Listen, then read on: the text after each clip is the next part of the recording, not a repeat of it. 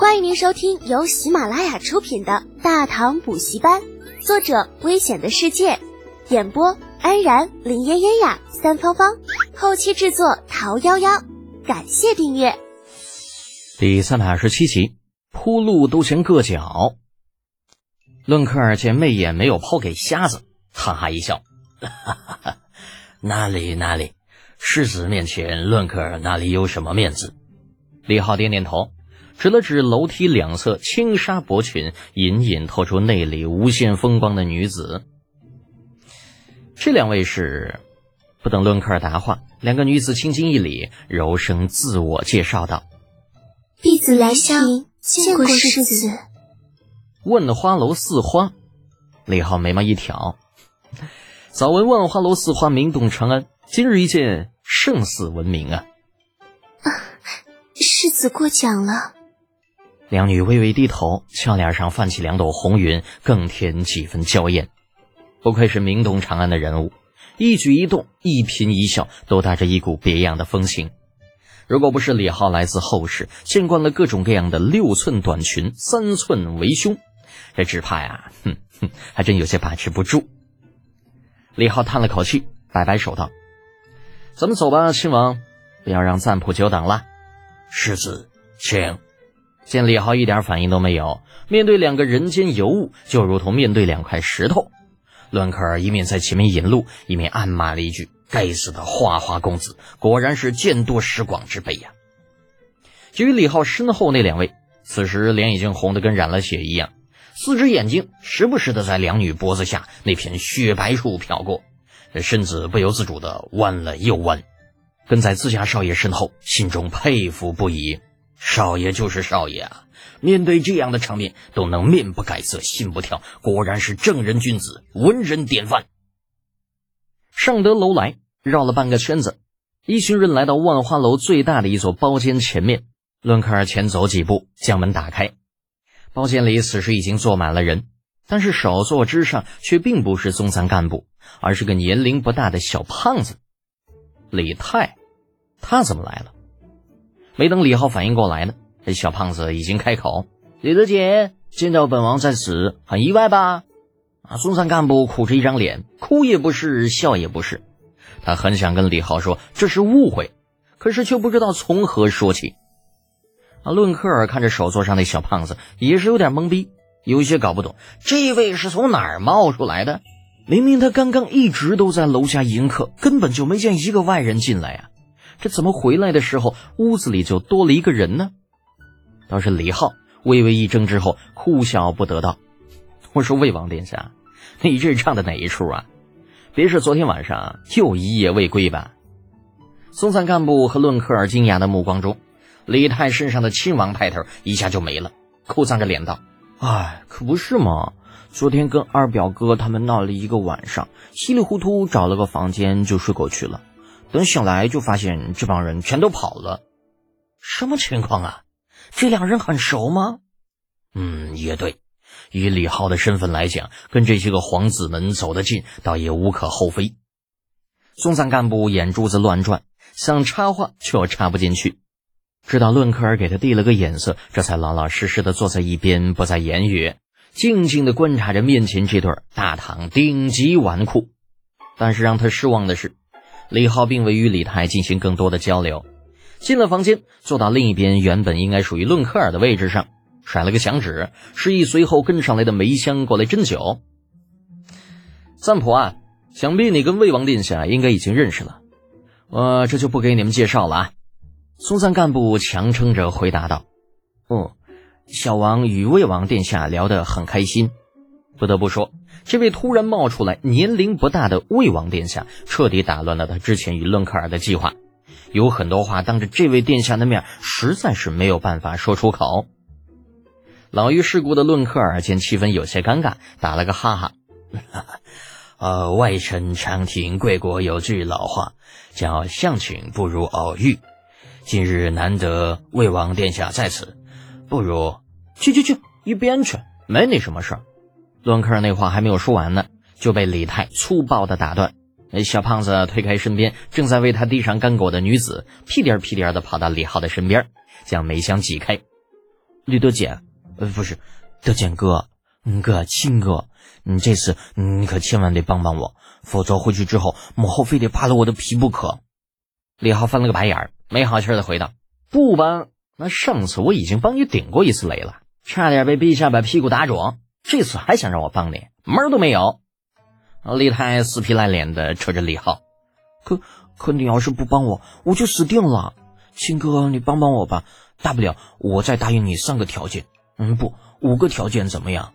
一百个也不行啊！上次你可是答应我了，以后不再跟那帮臭不要脸的在一起鬼混。没有想到啊，这才半个月又旧病复发。哎，你说你怎么就这么不长记性呢？嗯嗯，这不是一时又没忍住吗？德简。嗯，嗯你一定要帮帮我，否则我真的会死的。此时的李泰哪里还有刚刚面对松散干部的傲气？低眉顺眼的坐在李浩的身边，圆圆的小脸上写满了哀求。这他妈到底谁是皇子，谁是臣子？有没有搞错啊？那松散干部等人几乎不敢相信自己的眼睛。李浩长叹一声：“哎，好吧，谁让我有一颗善良的心呢？殿下。”你的事情就算在我头上好了。若是皇后娘娘问起，你就说在我家城外庄子上讨论了一晚上冶炼工艺好了。嗯，冶炼工艺，那是什么？李泰满头雾水。作为大唐四皇子，工匠技术什么的，李泰从不放在心上。倒是诗词歌赋、琴棋书画方面，他比较擅长，而且特别喜欢模仿魏晋名士，崇尚魏晋之风。那什么是魏晋之风嘞？文人的说法就是风流潇洒，纵酒狂歌，不至于物。当然了，李浩没啥文化，在他看来，魏晋之风那就是有悖常理，外加醉生梦死，对这帮喜欢清淡之人，嗯，没有啥好印象。今天这也就是李太厚着脸皮求他，但凡换一个人，连搭理都懒得搭理的。与李泰不同的是，松散干部和论克尔甚至冶炼之法的重要性。见他问起，全都不知不觉的把耳朵竖了起来。见对面的吐蕃众人停杯投箸，李浩心中暗暗好笑，啧了一声。冶炼工艺嘛，其实说来也简单，不外乎就是配方。就拿炼钢来说吧，除去铁矿中的杂质，只是其中一个方面，如何加入其他的原料，让其变成柔韧度更好的钢，才是关键。殿下只需要回去跟娘娘说。嗯，在我家庄子上试验了一个晚上的配方，保证可以过关的。那这都跟什么跟什么啊？你这说了跟没说一样。松散干部和论克尔面面相觑，倒是李泰没有半点感觉，半信半疑的问道：“真的不会出什么岔子吧？”放心，一定不会的。试验出一个优质的配方，十年八年都有可能。这区区一个晚上，算不得什么。好。啊！李太一拍李浩的肩膀，起身道：“有你这句话，本王就放心了。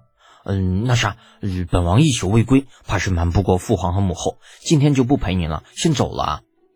李浩像是早就料到会有这样的结果，问都没问李太曾经许诺自己若干条件的事情，洒脱的拱了拱手：“殿下慢走。”望着李泰带着两个随从风风火火的离开，西俊买面颊抽搐，俯身在李浩身边问道：“都督。”这样真的好吗？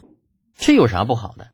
至少在陛下看来，魏王殿下也算是挖空心思琢磨了一个善意的谎言，总比回去之后连谎言都没准备强吧。李浩瞥了一眼，重新挤回自己身边的梅香，感慨道：“这小胖子欠我那么多承诺，一个都没兑现，我还这么用心的帮他。哎呀，我真的是太善良了，善良。”你丫良心早就让狗吃了吧？不过话说回来，这种事情如果不是有一定把握，一般人还真干不出来。不是说没有这么大脑洞，而是没有这么大胆子。松赞干部心中腹诽，脸上却露出歉意的笑容。招来侍者安排重新摆宴之后，对李浩说道：“世子，魏王殿下知事实非吾等所愿，失礼之处还望见谅。没啥。”都是自己人。说来啊，在下与魏王殿下也是多日不见了，心中想念的紧。我呸！这话假的，说出去连你自己都不信吧？松三干部嘴角抽了抽，与论克尔对视了一眼，微不可察的点点头。遇到这种不要脸的家伙，套关系还不如直接上干货。不多时，数个土拨护卫打扮的家伙合力抬着几个箱子走了进来，咣当放到了房间的中央。送菜干部底气十足的命令道：“打开！”箱盖几乎同时被那几个土拨护卫掀开，一连串倒吸冷气的声音在房间中响起。只见中间的几只箱子里摆满了金珠玛瑙。李浩身边的梅香和兰亭更是眼口目不转睛地盯着最后被打开的箱子。琉琉璃这么多，李浩左右看了看，轻笑着说道：“喜欢吗？喜欢就多拿一些。”听闻此言，梅香、兰亭面色大变，连声说道：“啊，婢婢子不敢，婢子是被鬼迷了心，世子能在青楼里面混成头牌。”两个女人都是心智过人之辈，从打李浩与李太一见面开始，他们就已经确定，这位绝对不是他们能够得罪的人。坑了魏王殿下就不说了，吐蕃使节更是一见面就送上如此大的一份见面礼。那当然了，你可以把这当成是吐蕃人在炫富，可只要不是傻子，就不会干出把钱亮出来然后再揣回去的蠢事。所以，这些个装满了珠宝的箱子，一定是吐蕃人打算送给身边这位小祖宗的。可偏偏两人被财帛迷花了眼，居然在这样的情况下失态了，害得身边这位小祖宗觉得丢人。若是将来报复起来，他们两个无依无靠的弱女子又岂能幸免呢？李浩初时也被二女吓了一跳，但很快就反应过来，也不多解释，只是笑吟吟的说道：“云想衣裳花想容。”春风拂槛露华浓，若非群玉山头见，会向瑶台月下逢。暧昧之心，人皆有之。两位花仙何错之有啊？指望些许俗物，不要污了四位花仙之眼便好啊。言下之意，不仅包括了梅兰二女，就连对面刚刚回到松散干部身边的另外两女也有份儿。魏公世子李德简，长安第一祸害之名，让人畏之如虎。原本松散干部身边二女还在为两位同伴因一时失态而得罪了这位而心生怜悯，那结果没有想到，这位顶着祸害名头的年轻人非但没有生气，反而如此的善解人意。当然，若仅是如此，还不值得他们另眼相看。在万花楼里这么些年，炫富的花花公子他们见过不知多少，真正让他们感到惊讶的，还是那句七言短诗：“云想衣裳花想容。”春风拂槛露华浓，若非群玉山头见，会向瑶台月下逢。不管是意境还是寓意，都可以称得上是绝品好诗。似花能够在万花楼为花魁，能够名动长安，绝不是靠着一张美艳不可方物的脸就能够做到的。若是没有一定的文化功底，怕是早就沦为普通歌姬了。如何能够上得了如此大的场面呢？想想那些个谣言，还真的是害人不浅。竟把如此翩翩佳公子说得如同古之周处，得亏这一次有机会见到真人，否则还不知道要误会多久。思及此处，四女同时起身对李浩深施一礼，齐声道：“四花谢世子赏。”李浩淡淡一笑，摆手示意无妨。待看到四女每人只拿一颗，不由得回头对铁柱道：“一颗怎么够啊？柱子，你去，每人一大捧。”诺。啊！柱子二话不说，来到箱子边上，伸出两只簸箕般的大手就往外捧。待给四女分完，这箱子里也就剩了个底儿了。万花楼四花这个时候都已经傻了。玻璃珠子对于李浩、铁柱来说不是值钱的东西，但是对于他们来说，这就是琉璃珠啊！不说一堆，就算是一颗都值老鼻子钱了。而李浩给他们的，就算是买下万花楼都绰绰有余。松散干部和论克尔看着李浩大把撒钱，也是一脸懵逼。这可是琉璃呀，随随便便拿出一颗就能够轻松换来十匹良马，怎可如此就随便拿去送人呢？而且一送还送这么多。啊，退一万步说，是这些个东西，那确实是我们想要送给你的。若干时间之后，也的确是属于你的东西。可问题是，我们现在还没说送给你呢，好不好？啊！你怎么就把东西送出去了？慷他人之慨，你有意思吗？你除开集体石化的众人，席君买也是看得瞠目结舌。哎，铁柱一回来就瞪着他道：“主子，你疯了？都督说一捧，你就真捧一捧啊？那可都是钱呐！”嗯，值啥钱呢？不就是些玻璃珠子吗？少爷说了，这东西拿回去垫道都觉着硌脚。齐俊买和铁柱并没有刻意压低声音，两人之间的对话清楚地传到房间中每个人的耳中。初时听到齐军买的话，吐蕃众人表情好看了不少，心说啊，到底还是有人明白事理。可是当他们听到铁柱的话之后，顿时整个人都不好了。电道都觉着硌脚。开什么玩笑！就你不装等死不？这可是琉璃，不管放在哪里都是绝对的稀罕物，还拿来铺路。你倒是铺一条路让我们看看呢。李浩也是蛮尴尬的，摸了摸鼻子，回头瞪了铁柱一眼，略带歉意的对吐蕃众人道：“呃，不好意思啊，我这手下不会说话。其实我当初跟他说的是，这东西咱家要多少有多少，拿来垫道。”都觉着硌脚，松散干部和论克尔一脸懵。哎呀，我去！你还是别说话了，这这尼玛有区别吗？强打精神，伦克尔打着哈哈，哈哈，世子说笑了。那本以为李浩会借坡下驴，客气几句，可是让论克尔没有想到的是，李浩非但没有，反而露出了为难的表情。你一个带着仆人装逼的花花公子，老子给你面子不戳穿就已经不错了。难道还想让老子陪着你继续演戏不成啊？却不知李浩此时是真的很为难，在他看来，自己已经很给松散干部面子了。这要是放在后世，那你说你国家总统般的人物，拿出一箱玻璃珠你送人，就不被人拉进黑名单，那就出轨了。奈何他给对方面子，对方却有些不识抬举，非要把脸凑上来让他打。叹了口气，李浩背对着铁柱勾了勾手指。